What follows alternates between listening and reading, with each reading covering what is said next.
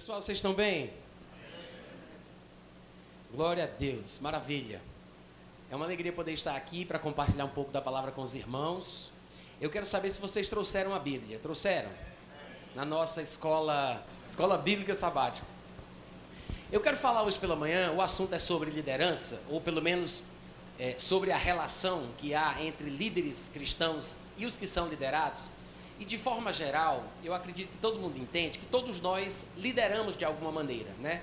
A palavra liderar, que nós usamos em português, ela vem do inglês. A gente pegou emprestado a, a palavra, o verbo to lead, guiar, conduzir, liderar, né? E então em português nós usamos essa palavra emprestada do idioma inglês. E significa conduzir, ir na frente, mostrar o caminho e assim por diante.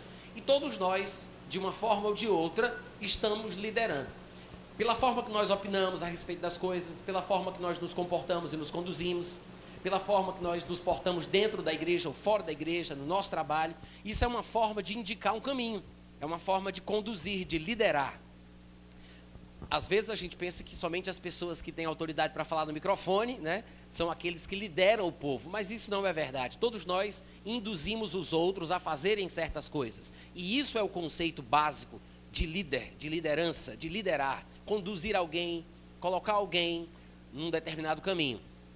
Mas eu quero falar especificamente sobre algumas questões e é provável que eu aponte aqui para vocês muito mais erros do que acertos. E é importante a gente identificar erros que às vezes nós cometemos. E às vezes os cometemos pelo simples fato de a gente ter aprendido assim, né? quase por osmose. A gente nasceu dentro da igreja evangélica, viu outras pessoas que estavam na frente ou nos liderando fazendo e a gente foi crescendo da mesma forma, aprendendo aquilo e foi repetindo sem pensar. Então são erros que assimilamos sem a gente nem parar para pensar se aquilo tem fundamento bíblico ou não. Mas quanto mais bíblicos nós formos, mais seguros nós estaremos em nossa vida cristã pessoal. E quantos aqui sabem que há mais segurança num cristianismo baseado na Bíblia? Não é verdade, gente? Então, assim, nem sempre é fácil a gente largar a nossa cultura, o nosso costume, né? As coisas que a gente aprendeu, mesmo dentro da igreja evangélica, por causa do que está na palavra. Eu sei que às vezes alguns de nós conhecemos um pouco mais da Bíblia e achamos que somos, né? Os donos da revelação, os grandes técnicos do evangelho, os profissionais da palavra, os maiores diabologistas de Campo Grande. E assim por diante. Mas você vai ver que mesmo tendo conhecimento da palavra que você tem, eu estou falando você que está aqui, nós, mesmo tendo conhecimento da palavra que supostamente nós temos, ainda temos ranços religiosos, preconceitos, preconceitos cristãos que nós trazemos conosco. Tem muita coisa que a gente vive e não percebe que trouxe de outro ambiente diferente do evangelho, do cristianismo realmente bíblico. Alguns de nós saímos do catolicismo, mas o catolicismo ainda não saiu da gente sem qualquer ofensa ao, ao catolicismo apostólico romano. Mas alguns evangélicos se gabam de terem largado o catolicismo ou outras religiões para viverem o evangelho, para viverem o cristianismo. Mas você vai perceber que existem alguns traços de religiosidade em nós que são, que são na verdade, costumes que nós aprendemos por influência, talvez, de nossos pregadores prediletos, ou que nos ensinaram na igreja desde quando a gente se converteu, mas que não estão necessariamente baseados na Bíblia. Vocês podem dizer amém? Então tá. O primeiro texto que eu gostaria de ler, e eu vou pedir até que nem, nem transmitam os textos para cá hoje não, tá? O pessoal vai ler na Bíblia deles ou vão me ouvir lendo aqui. O primeiro texto que eu quero ler é Mateus, desculpa, Marcos, capítulo 6, do versículo 1 em diante. É o pontapé inicial, é o texto inicial.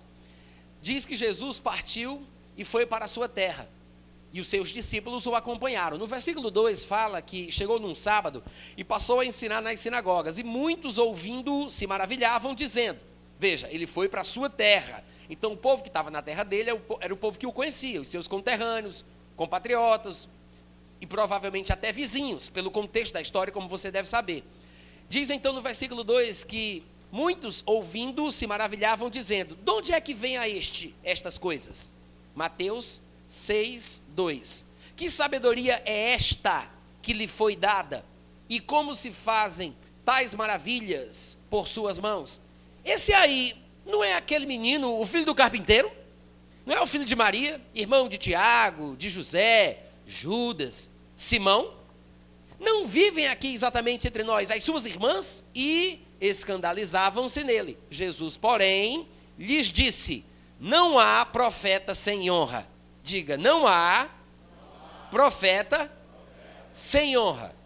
É a primeira declaração interessante. Jesus diz: Não existe. Viu, pessoal? Olha aqui para mim. Ei, não vai ler sem mim, não, é covardia. Olha para cá. Quando eu ler, você lê também.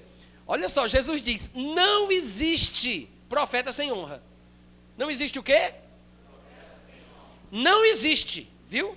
Jesus disse: Não existe esse negócio de profeta sem honra. Não há profeta sem honra. Aí ele acrescenta: senão na sua terra, entre os seus parentes e na sua casa. Na terra, nos parentes e na casa. Quais são as três palavrinhas aí? Aonde? Na terra,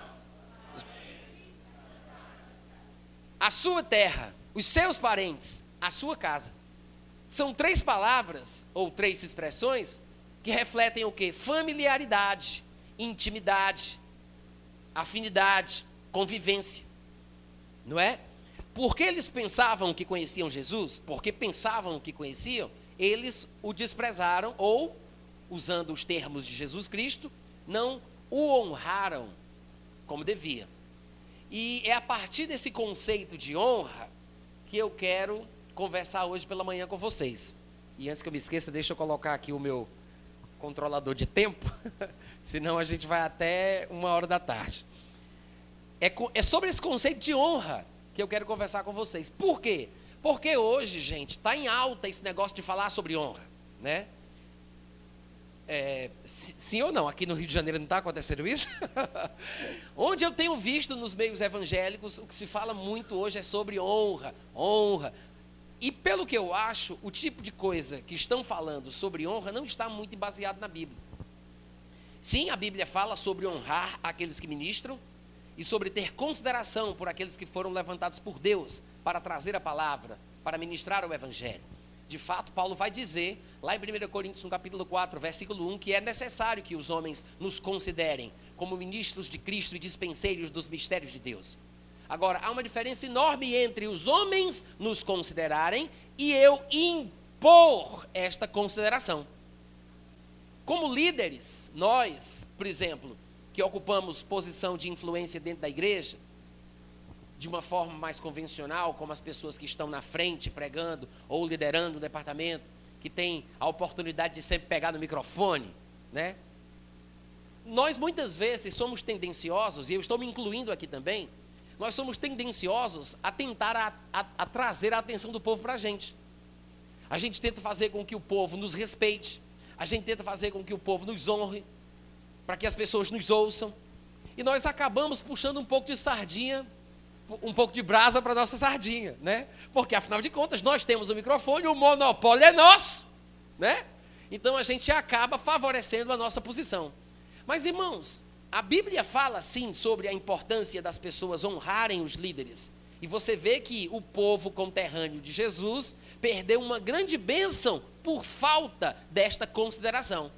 Mas você não vai ver em lugar nenhum Jesus Cristo, depois dessa experiência traumática, né? De ter sido rejeitado entre os seus, entre os seus parentes, o pessoal da sua terra, o pessoal da sua casa. Você não vai ver Jesus Cristo mudando a abordagem para impor respeito. Vocês podem dizer amém de vez em quando? Muito obrigado, Deus abençoe a vossa família.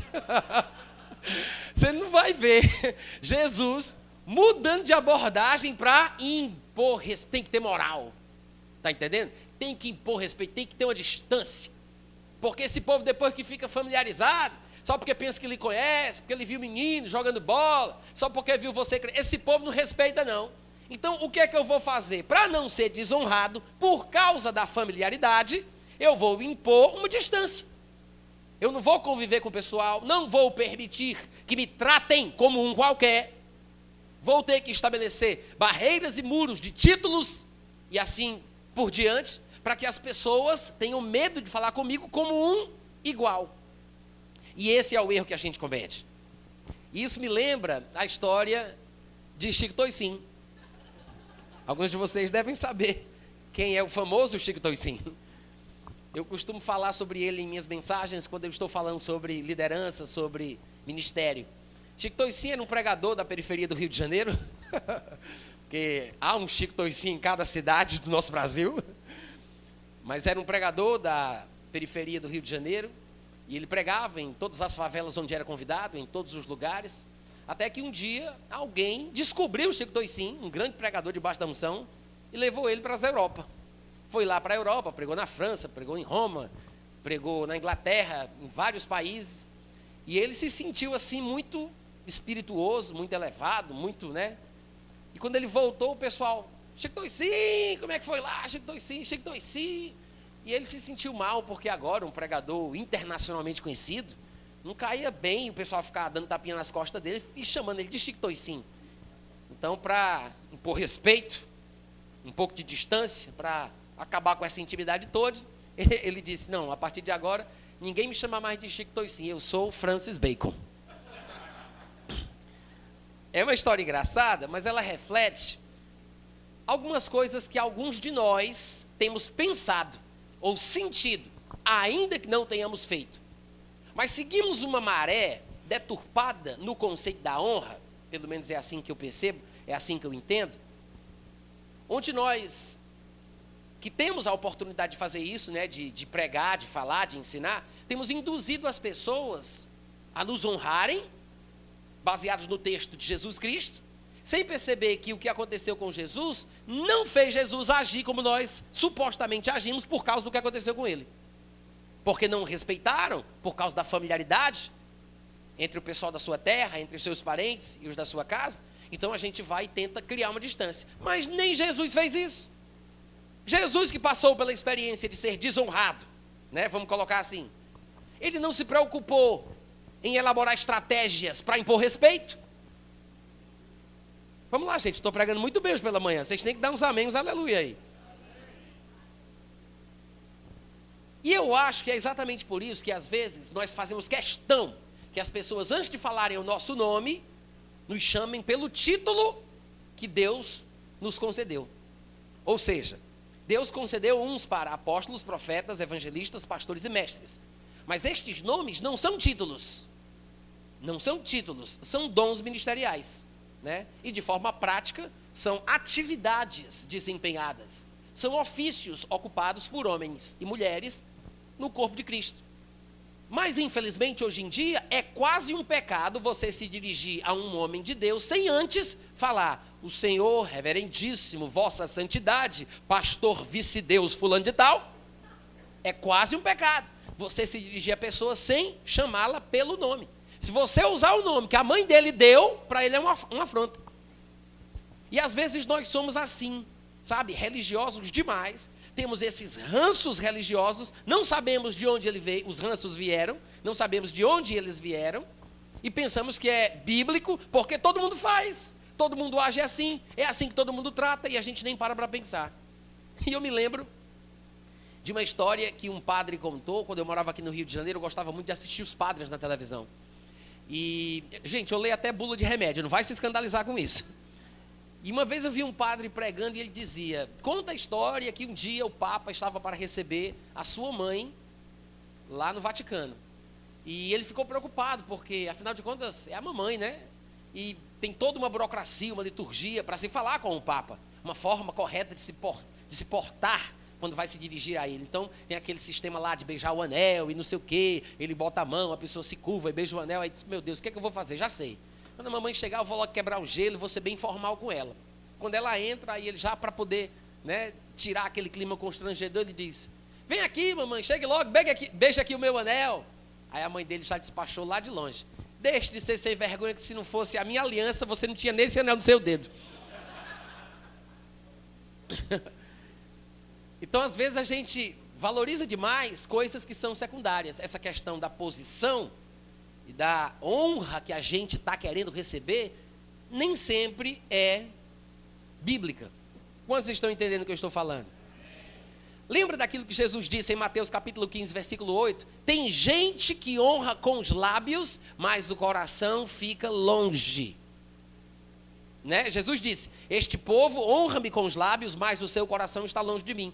Gente, é muito fácil dizer, ô oh, meu irmão amado, ô oh, meu querido, ô oh, pastor, ô profeta, ô reverendo. É fácil demais falar uma palavrinha assim, politicamente correta. E no coração, a gente na verdade não sentir o mesmo respeito, não ter a mesma consideração, não honrar como os lábios estão honrando. Jesus disse: honra com os lábios. Honra com os lábios. Mas o coração está longe. Quantos acreditam que é possível honrar com os lábios e o coração está completamente longe daquilo? Gente, é totalmente possível. Se foi Jesus que disse, esse povo honra com os lábios, mas o coração está longe. Do mesmo jeito que é possível honrar com os lábios e o coração está longe, é possível honrar no coração, ainda que não se fale com a boca. Muito obrigado pelo entusiasmo. Do mesmo jeito que é possível honrar com os lábios e o coração está longe, é possível, é possível honrar no coração, ainda que a pessoa não fale as palavras politicamente corretas esperadas. É possível. Alguém poderia dizer assim, Natan, eu acho que isso que você está dizendo não faz muito sentido, não, porque Jesus falou que a boca fala do que o coração está cheio. Então, se tiver no coração, há de falar, há de sair, de se expressar pela boca. Gente, o próprio versículo de Mateus 15, 8 mostra que esse pensamento é equivocado. Porque em Mateus 15, 8, Jesus disse: Esse povo honra com os lábios, mas o coração não. O coração está longe. Então isso mostra que nem tudo o que está no coração é o que sai pelos lábios. Alô? Sim ou não? Além do mais, esse negócio de dizer, ah, mas a boca fala do que está no coração, é uma má interpretação nossa do que o versículo realmente diz. É muito comum, é muito comum no, no, no meio evangélico as pessoas citarem esse versículo equivocadamente citarem totalmente fora do contexto. O pessoal diz assim, ah, mas a boca fala do que o coração está... É, não, a boca fala do que o coração está cheio. Gente, vocês lembram por que foi que Jesus disse isso? Isso está lá em Mateus, capítulo... Olhe com, com seus olhos que a terra há de comer. Olha aí na sua Bíblia, se Jesus não voltar antes, né? Se Jesus não voltar antes, vai acontecer exatamente isso. Mateus 12, 34, olha aí. Jesus disse assim: raça de víboras como podeis falar coisas boas sendo maus? Porque a boca fala do que está cheio o coração. Aí a gente pega a segunda parte do versículo, né? Porque a boca fala do que está cheio o coração. E como é que Jesus Cristo disse que esse povo era mau e falava coisa boa? Se a coisa boa que estava sendo falada não vinha do coração. Porque eles eram maus no coração, mas falavam aquilo que era bom. Como é que a gente pega a frase seguinte para dizer que o que a pessoa fala revela o que está no coração, se Jesus usou essa frase para dizer que tinha um bocado de gente má que falava aquilo que era bom? Ah, gente, vocês não estão entendendo, não, não é possível. Jesus disse: vocês são maus e fala aquilo que é. Uma pessoa que é má, quando fala aquilo que é bom, vira uma pessoa boa? Não. Uma pessoa que é boa, quando fala alguma besteira que não deveria falar, essa pessoa boa vira uma pessoa má? Não, então isso aqui eu vou abrir um pequeno parênteses, né, apenas para abençoar a sua vida. Se você falou aquela besteira hoje de manhã contra a sua mulher, contra o seu filho, se você falou aquele palavrão, nem por isso, porque você falou uma coisa má, você se transformou numa pessoa má. Pessoas más falam coisas boas e não viram pessoas boas. Pessoas boas falam coisas más e não viram pessoas más. Amém, gente? Agora, você pode se arrepender das besteiras que você fala. Amém? Não é por isso, tá, gente? Não é por isso que a gente agora vai sair beste falando besteira aí a 3 por 4 Quantos estão entendendo o que eu estou falando? Mas, mas, isso estabelece uma verdade, gente, que a gente não pode esquecer. É possível ter coisa no coração que a boca não revela. Hum? É possível. Jesus disse: Esse povo me honra com os lábios, mas o coração está longe. O coração está longe. Ou seja, é possível falar coisas e não necessariamente revelarmos o que está no coração. É possível honrar com a boca e não honrar com os lábios, Como é possível honrar, desculpa, gente. Às vezes acontece, tá? Vocês têm que dar uns descontos. Quando vocês estiverem assistindo meus vídeos lá na internet do meu site, é bem possível isso acontecer. É possível honrar com a boca e não honrar no coração? Como é possível honrar no coração e não necessariamente isso ser expresso pelos lábios? Ou seja, é uma tolice julgar se as pessoas me honram ou não, se as pessoas me consideram ou não, se as pessoas têm ou não respeito por mim pela forma como me chamam. Ou seja, quem me trata como reverendo, como PhD em divindade, como o maior diabologista do Rio de Janeiro, essas pessoas que me tratam assim são as que me honram, as que me respeitam. Não, gente, não. Isso quer dizer que o líder não precisa esperar isso para se sentir amado ou querido. Tolo vai ser aquele que é chamado por Deus para desempenhar uma atividade, que pensa que está tendo sucesso pela forma que o povo o chama. E triste vai ser aquele líder, aquele ministro, que fica triste porque as pessoas o chamam pelo nome.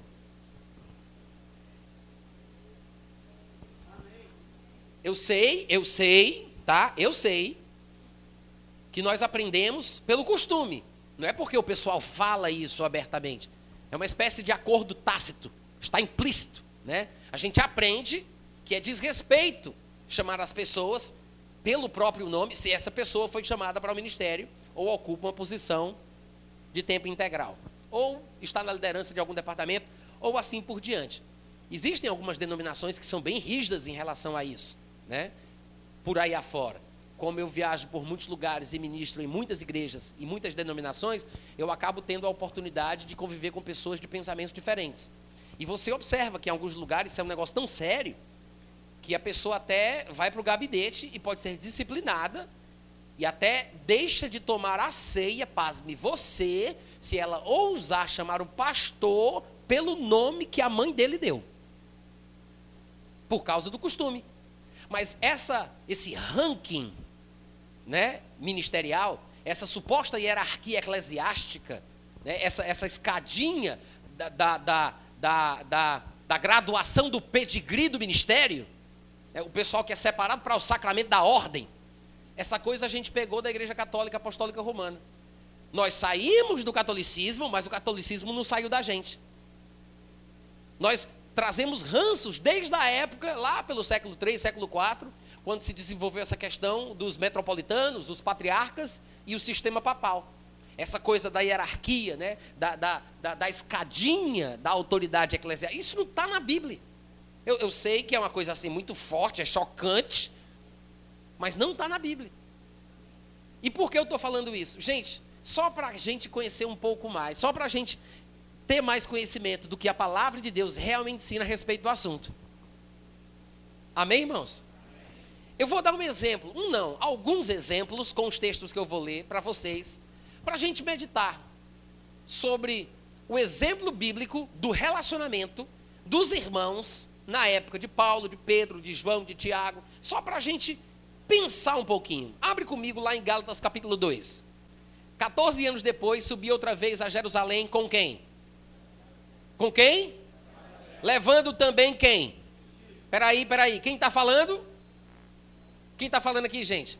Paulo está falando que foi a Jerusalém e ele cita dois nomes: Barnabé e Tito. Tito era uma espécie de discípulo, né? um trainee, um discípulo de Paulo. Era alguém a quem Paulo ministrava, ensinava, orientava. Mas Barnabé era um companheiro ministerial, vamos colocar assim, de mesmo nível. Vamos colocar assim. Vocês devem lembrar que lá em Atos capítulo 13, a Bíblia diz que havia profetas e mestres. Entre eles, na lista que é citada, estão exatamente estes dois: Barnabé e Paulo. Barnabé e Paulo. Esses dois, Barnabé e Paulo, naquele dia lá de Atos 13, a Bíblia diz que disse o Espírito Santo: Separai-me agora, Barnabé e Paulo, para a obra que os tenho chamado. A partir dali, eles entram no ministério apostólico e vão viajar juntos. Ou seja, havia profetas e mestres Naquele dia eles são separados para uma obra apostólica. Dali para frente eles são considerados de chamados de apóstolos. Mas você vai ver que eles não são chamados como nós fazemos. Apóstolo Paulo, apóstolo Barnabé. Tanto é que o próprio Paulo, quando se dirige a Barnabé, ele fala pelo nome. Ele diz: Fui para Jerusalém e comigo foi Barnabé. Ele não disse o apóstolo, o reverendo, a santidade, o ministro. Paulo está sendo desrespeitoso com Barnabé?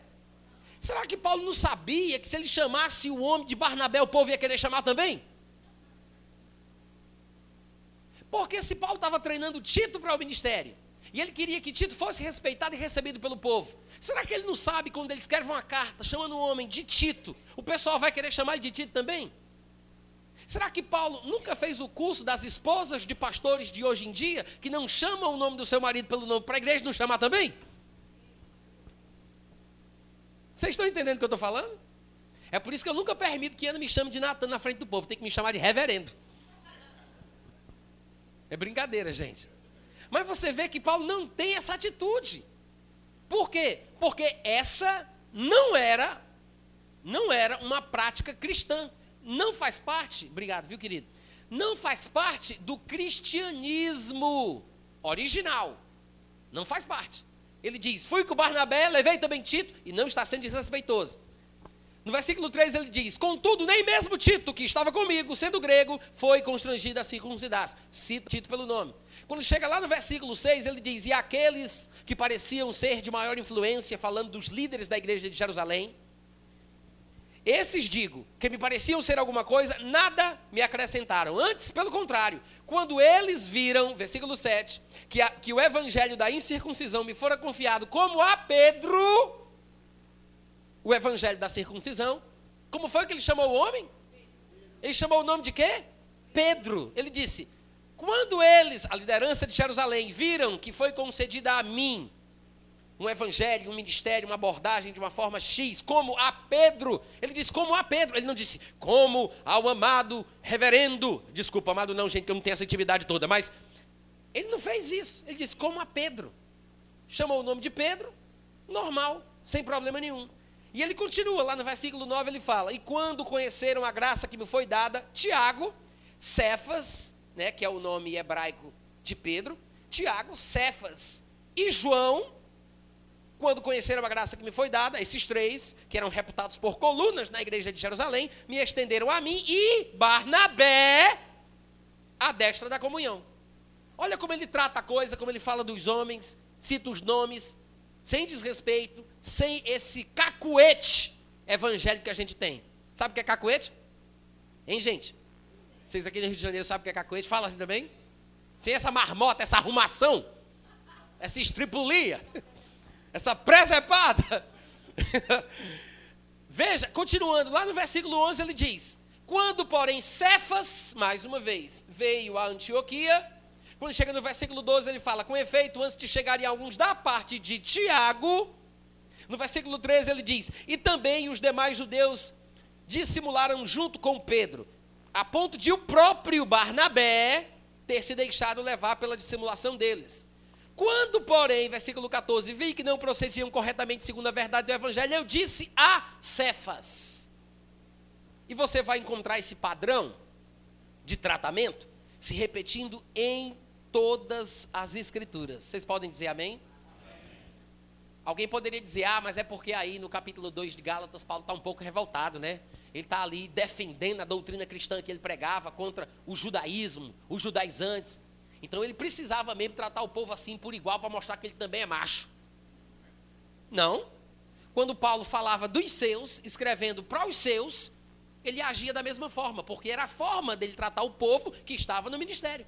Um exemplo disso é 1 Tessalonicenses e 2 Tessalonicenses. Nos versículos 1 dos dois livros, das duas epístolas, ele diz: Paulo, Silvano e Timóteo, a igreja dos Tessalonicenses em Deus, isso é a primeira Tessalonicenses. Em 2 Tessalonicenses ele diz: Paulo, Silvano e Timóteo, a igreja dos Tessalonicenses em Deus.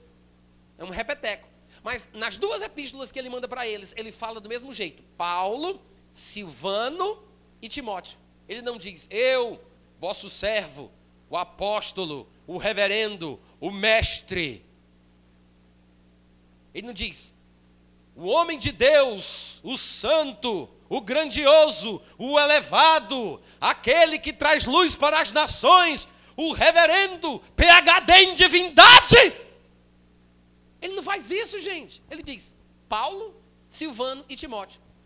Sabe por que, que a gente não age do mesmo jeito? Porque para a gente é uma overdose de Bíblia. A gente não consegue suportar a Bíblia como ela é. A gente não se, senta, a gente não se sente confortável com os paranauê da Bíblia, entendeu? A gente, a gente quer se sentir pela, pelo costume. O costume que a gente tem. A gente se sente mal quando sai do costume. Então, o costume que a gente aprendeu desde pequenininho na escola bíblica dominical é esse. Aí chega a Bíblia e faz tudo o contrário, a gente não tem coragem de aderir à Bíblia.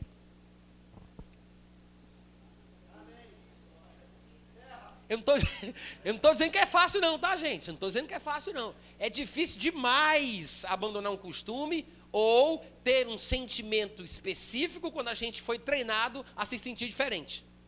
Não estou dizendo que é fácil, não. Mas eu estou mostrando para vocês como é que é a coisa na Bíblia. Aí fica à vontade para você fazer o que você quiser. Mas pelo menos aqui ninguém vai dizer, ah, mas eu não sabia como era. Sabia sim. Porque está escrito na sua Bíblia. Está muito claro aqui para a gente. E alguém poderia pensar, ah, Natan, sei lá, mas eu acho que de repente isso aí é uma coisa de Paulo, né? Muito particular de Paulo. Não quer dizer que tem que ser uma regra ou que todo mundo fazia isso. Tá. Como é que Pedro então chamava Paulo? Como é que Pedro se dirigia a Paulo? Quer uma pista? Em 2 Pedro, capítulo 2, capítulo 3, desculpa, versículo 15, ele deixa isso bem claro. 2 Pedro 3,15. Pedro diz, escrevendo aos irmãos, ele fala: E tende por salvação a longanimidade de nosso Senhor, como igualmente o nosso amado irmão Paulo vos escreveu segundo a sabedoria que lhe foi dada. Ao falar acerca destes assuntos, como de fato costuma fazer em todas as suas epístolas. Peraí, em todas as suas epístolas. Foi isso que ele disse no versículo 16, gente? Foi ou não foi? Olha aqui para mim. Oi, olha aqui para mim, presta atenção.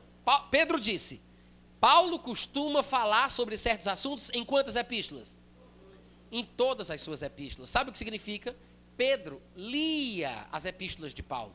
Paulo nunca escreveu para Pedro, ele escreveu para Filemão, para Tito, para Timóteo, para os laudicenses, os colossenses e assim por diante. Mas para Pedro, pelo menos a gente não tem informação de que ele tem escrito. Mas Pedro disse: Eu sei tudo o que ele escreveu. Conheço tudo o que ele escreveu. Em todas as suas epístolas. Por quê? Porque Pedro era fã. Como a gente faz hoje em dia, que a gente viaja pelos lugares e a gente procura pregações de pessoas que a gente gosta, mas que a gente não tem, para trocar com as que a gente tem. Pedro fazia mais ou menos a mesma coisa.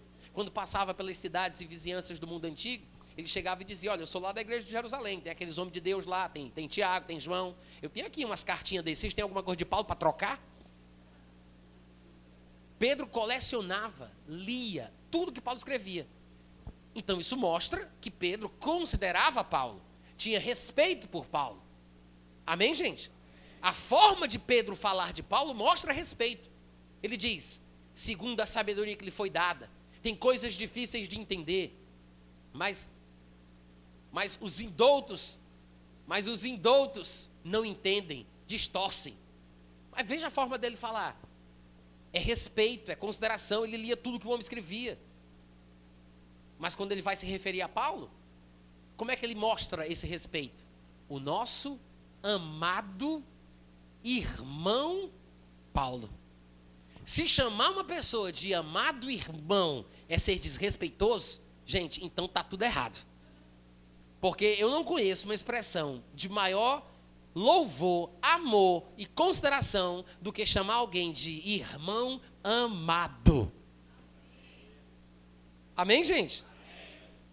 É uma das, das formas de se expressar mais respeito. Chamar de irmão e chamar de amado. Pois Pedro foi respeitoso, de, demonstrou honra a Paulo, chamando-o de amado irmão chamando pelo nome. Pelo nome dele.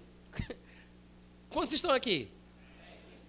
Tem mais passagens. Lá em Atos capítulo 15, eu queria que vocês abrissem lá, a gente vai ler só alguns versículos salteados. E não são os únicos textos do Novo Testamento que mostram isso, tá, gente? Eu estou lendo alguns versículos aqui, aleatoriamente, assim, para a gente poder ter uma noção para a gente poder pensar, para a gente poder pensar. Mas há muito mais texto na Bíblia que mostra essa verdade. Aqui em Atos 15, olha para cá, presta atenção. Em Atos 15, a gente tem um registro de uma reunião, era uma espécie de concílio ministerial, era, uma, era um debate teológico a respeito de certas coisas a respeito das quais ninguém tinha pensado ainda. Era um debate sobre a questão da circuncisão, algumas questões da lei de Moisés, se isso deveria ou não ser praticado pelos gentios que estavam recebendo Jesus, porque no início do cristianismo só se convertia judeu. Todos os cristãos iniciais eram judeus, ou convertidos ao judaísmo, ou tementes a Deus no padrão do judaísmo. Então tinha judeu, tinha prosélito, que eram os convertidos de fato ao judaísmo, e tinha os tementes a Deus, que eram gentios como Cornélio, que não era um prosélito, mas era temente a Deus, e observava a oração de acordo com o costume dos judeus, dava esmolas de acordo com a pregação dos judeus, tinha um padrão de comportamento que imitava os padrões dos judeus.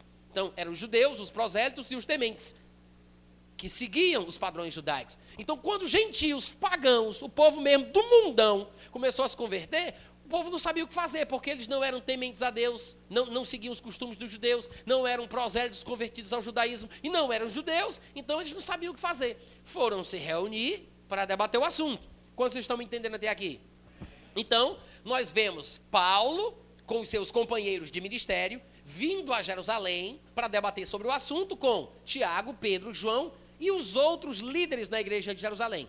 Quem vai registrar o episódio é Lucas, pela inspiração do Espírito Santo. Ou poderíamos dizer que o Espírito Santo pode deixar isso escrito através de Lucas, que é quem segura a pena.